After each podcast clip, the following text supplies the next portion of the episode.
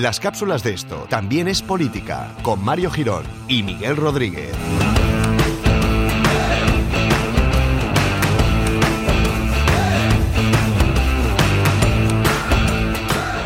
Hola amigos y amigas, escuchantes o oyentes, como queréis denominaros, porque yo ahí tampoco me quiero meter en vuestra nomenclatura. Bienvenidos a una nueva cápsula de conocimiento de esto también es política, en la que, bueno, vamos a tocar un tema de rabiosa actualidad. ¿Qué tal, Miguel? ¿Cómo estás? Pues bien, un poquito triste porque no has dicho nada malo de nosotros mismos como en las últimas cápsulas, así para empezar. Ya, me estoy reformando. He estado yendo a un psicólogo esta semana y, bueno, me ha dicho Despídele. que... Despídele, me parecía mucho mejor cuando, yo qué sé, salías Vale. y decíamos algo en contra nuestra. Bueno, a ver si para la de la semana que viene o la siguiente, eh, pues yo qué sé, invento algún insulto o alguna cosa de ese estilo. Por favor, Vale. te lo agradecería. Bueno, pues vamos con el temita de hoy en el que vamos a tratar un poco qué ha pasado en la primera vuelta de las elecciones francesas, de la que ya hablamos en un episodio anterior, en el que planteamos pues los diferentes eh, los diferentes candidatos que presentaban y que y que ofrecía cada uno de ellos al pueblo francés y estamos, bueno, la gente ya sabrá cómo han ido, pero vamos un poco a desgranar los resultados. Sí, bueno, recordar simplemente las elecciones, eh, el eh, candidato más votado fue el centrista Manuel Macron con el 24,01% de los votos. Segunda quedó eh, Marine Le Pen, 21,3% de los votos. Estos dos candidatos son los que se enfrentan el próximo domingo 7 de mayo en la segunda y definitiva vuelta de las presidenciales francesas. Por detrás quedaron François Fillon con el 20,01% de los votos. Ahí, eh, 20,01%. Sí. Eh, Jean-Luc Mélenchon con 19,58%. Se habló Benoît mucho Hamon- de se habló mucho de este, ¿no? De Mélenchon. Sí, voy a hablar un poquito también Vale. De, de cara a, a lo que va a pasar eh, o a lo que esperemos pase el domingo. Benoît Hamon, el socialista, 6,36 y uno, uno de los candidatos de los que no hablamos y que sorprendentemente ha conseguido muy buenos resultados ha sido Nicolas Dupont-Aignan, que es un candidato de derecha, digamos, se situaría, no está tan a la derecha como el Le Pen, pero está un poquito más allá de Fillon, está entre los dos más o menos, que obtuvo un 4,70% de los votos.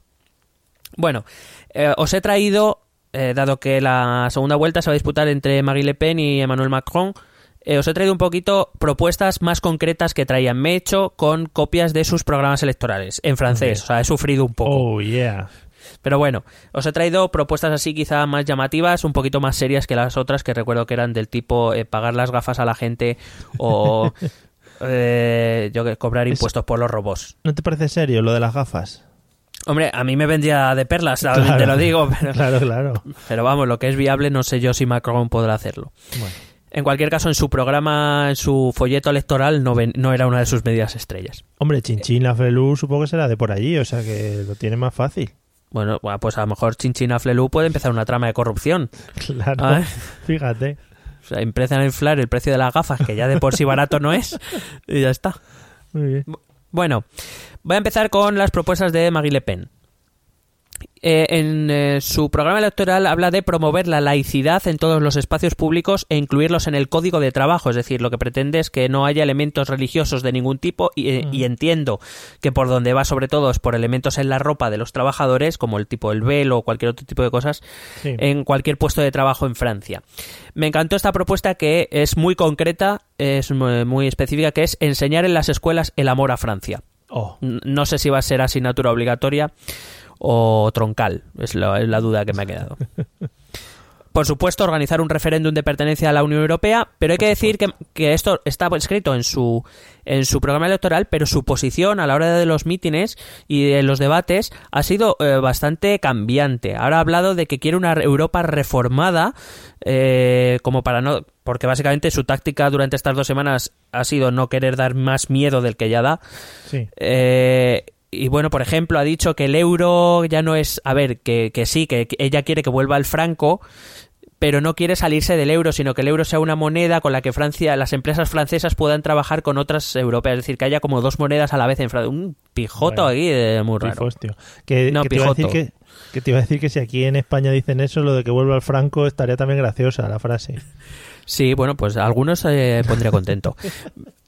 Bueno, pretende reducir el número de diputados, actualmente son 577, pretende dejarlo en 300 y pretende reducir el número de senadores de 348 a 200. Pretende implantar un sistema electoral proporcional en las legislativas, hay que, hay que recordar que el sistema de las legislativas es el mismo que, que, hablamos de Reino Unido, es decir, 577 circunscripciones y el que gana en dos vueltas es el que se queda con el puesto. Claro, eso le perjudica mucho a su partido, así que pretende implantar un sistema proporcional.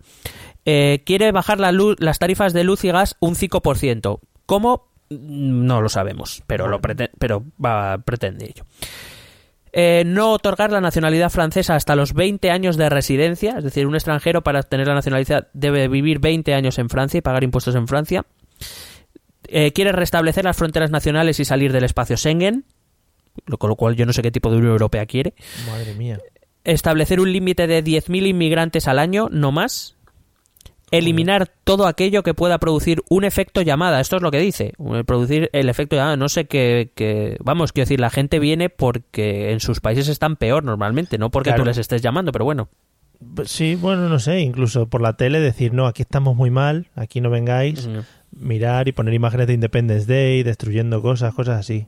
Sí, bueno, tampoco hace falta. Pones eh, de los incidentes que hubo hace seis o siete años en, París con, los de inmigrantes de tercera generación quemando coches y eso ya, eso ya da pues miedo. está, efectivamente. Eh, disolver, esto es importante, disolver cualquier organización islámica fundamentalista. Lo dice así específicamente. El problema está en que no es que no explica quién va a decidir qué es fundamentalista y cuál no.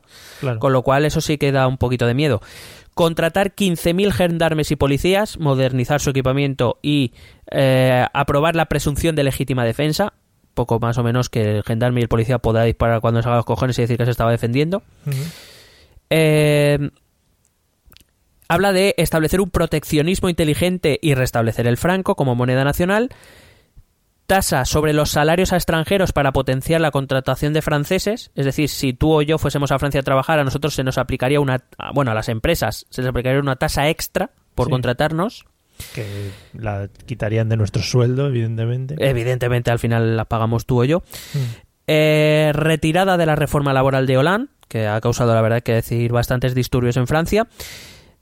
Eh, poner la jubilación a los 60 años con 40 de cotización que no sé cómo es posible, pero bueno. Eh, aumentar el presupuesto de defensa hasta el 3% en 5 años, eh, comprando un segundo portaaviones, contratando 50.000 militares más y una mejora del equipamiento, cuidado, una mejora del equipamiento nuclear. Lo mismo ahora nos empezamos a dar cuenta por qué a Trump, bueno, por qué Le Pen eh, pelotea tanto a Trump. Claro, para que le pase algo. Es en plan, con la que voy a liar, me tengo que defender, voy a poner un poquito de dinero aquí en defensa porque, madre mía. Reforzar los lazos con los países que tengan el francés como lengua. Mm, supongo que hablará de, bueno, algunos países africanos y con Canadá. Bueno, con la zona francófona de Canadá. Sí. Eh, habla de una política de codesarrollo con los países de África. No sé muy bien, no especifica nada más. Quiere renacionalizar las autopistas, como, como el PP aquí. Mm. No sé, no entiendo por qué nos quejamos tanto. Eh, hacer de la protección animal una prioridad nacional. Eso sí. A las personas no, pero a los animales de puta madre. Que me, quiero decir que, me parece bien que, se proteja a los animales, pero que quiero decir que las personas merecen algo, ¿no? También. Bueno. Y llevar a, llevar a cabo una política medioambiental rompiendo el modelo globalizador. Para Le Pen toda la culpa es del modelo capitalista globalizador. Bueno, las propuestas de Macron. La educación como primera prioridad y razón de la cohesión social, aunque tampoco es que diga mucho. Eh, suprimir las cotizaciones sociales para que el salario bruto actual se convierta en neto, con lo cual no entiendo de dónde sacará las prestaciones sociales, deduzco que entonces lo hará todo vía impuestos. Es decir, nosotros pagamos cotizaciones a seguridad social y luego pagamos impuestos, pues eh, supongo que será todo vía impuestos. Supresión de la tasa municipal al 80% de la población de los impuestos municipales. Supresión del régimen de autónomos. Quieren hacer un único régimen de trabajadores, sean autónomos o por cuenta ajena quiere eliminar 60.000 millones de euros de gasto público, que se dice pronto. Qué bien todo, ¿no? Y a su vez quiere invertir 50.000 millones de euros para la formación de 2 millones de parados en eh, nuevas energías, en nuevas tecnologías y en rehabilitaciones urbanas. Claro. Quiere reducir un tercio eh, a los parlamentarios, es decir, Le Pen los quería reducir a 300 a los miembros de, de la Asamblea, Macron quiere reducirlos a 350 y quiere, eso sí, eliminar a los asesores. Si quiere asesor el parlamentario, quiere asesor, que se lo pague él o su partido. Lo cual, fíjate, a mí me ha parecido muy interesante. Pues sí. Eh, no quiere contratar 15.000 policías y gendarmes, solo 10.000. Ah, bueno. Aquí es donde cuando hablamos de la extrema derecha, ¿no? Que han condicionado mucho las políticas, como ves, Sí. las propuestas eh, van por ese camino. Quiere crear una policía de proximidad, no sé con qué objetivo y con qué fin. Quiere instaurar servicio, quiere reinstaurar el servicio militar obligatorio a todos los franceses. Ese, ese servicio, esa mili, duraría un mes. No sé si en un mes te va a dar tiempo a mucho, pero bueno. Que te vas como de campamento, ¿no? Sí, será. Eh, quiere el restablecimiento de los estudios dirigidos para todos los alumnos franceses. Hay que decir que los estudios dirigidos en Francia era algo que había antes, que era cuando se acababan las clases.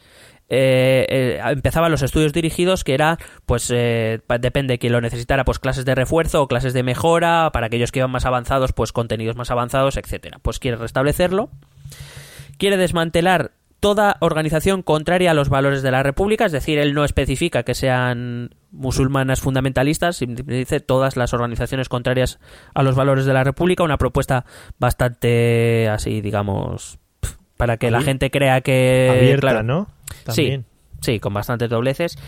Eh, quiere fomentar la creación de un presupuesto común europeo, quiere aumentar el número de becas Erasmus en Francia hasta las 200.000, Madre mía. Quiere un auxiliar escolar por cada niño o niña con dificultades diagnosticadas. Eso ojalá fuera verdad. Pues sí. Y quiere eh, que todo el país tenga cobertura de banda ancha y 4G en todo el territorio en 2022. Y aquí, allí donde las empresas no lleguen se hará cargo el Estado si fuera necesario. Claro. Bueno, de cara a esta segunda ronda, eh, las encuestas más o menos eh, balancean entre Macron un 60-65, las últimas están dando un 59-60 a favor de Macron, un 40 a favor de Le Pen. Es decir, a día de hoy, eh, bueno, parece complicado que Macron no gane las elecciones, pero sí hay que ver que esa diferencia de 20 puntos es muy, muy, muy pequeña en realidad. Eh, hay que recordar que ya, cuando su padre, Jean-Marie Le Pen, pasó a segunda ronda en 2002, eh, em, el candidato conservador le ganó por unos 70 puntos de diferencia. Joder.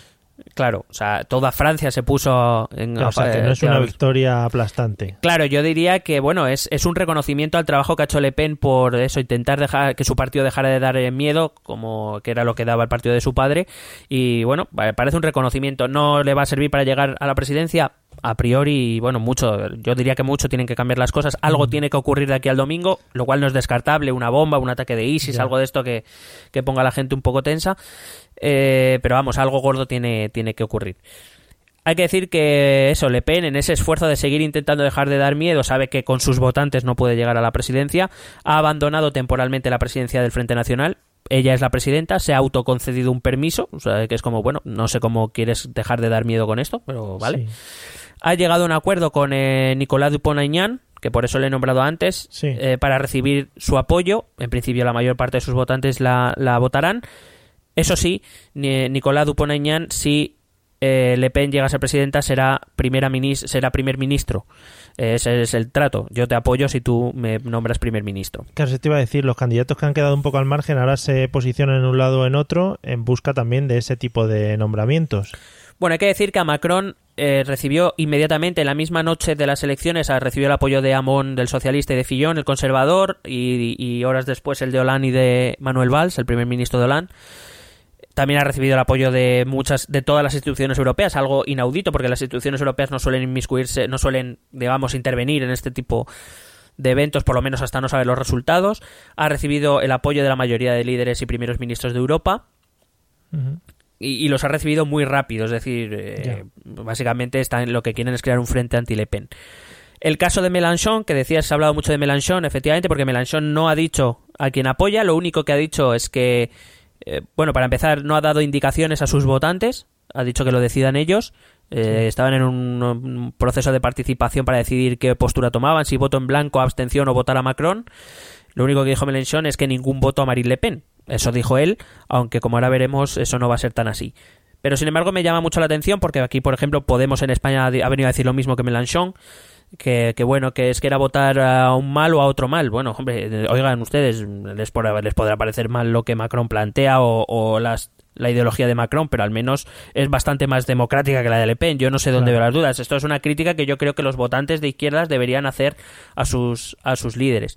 De hecho, por ejemplo, hombres muy de izquierdas, como son Tsipras, Varoufakis, el famoso ministro griego, o Pierre Laurent, que es el, el, secretario general del Partido Comunista en Francia, han declarado que ellos van a votar a Macron. De hecho, eh, vi un tuit de Pierre Laurent de este Pierre Laurent que me encantó, que dijo el, el 7 de mayo a votar, eh, votaré por Macron y a partir del día 8 lucharé contra su política.